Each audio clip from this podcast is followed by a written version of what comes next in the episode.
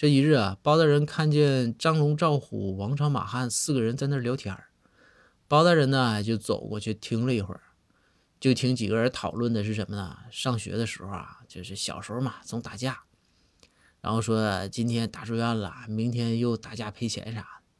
这包大人说：“哎，说你们几个打架还赔钱吗？”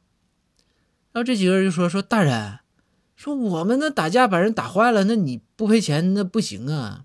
那我们这爹妈也一般家庭啊。然后说说那大人你呢？大人说那我打架没赔过钱呢。然后这个人说：“哎，大人哈，这家世这这这这就是从小家世就好。”然后这个时候公孙就走过来了，公孙就说：“说你们说啥呢？”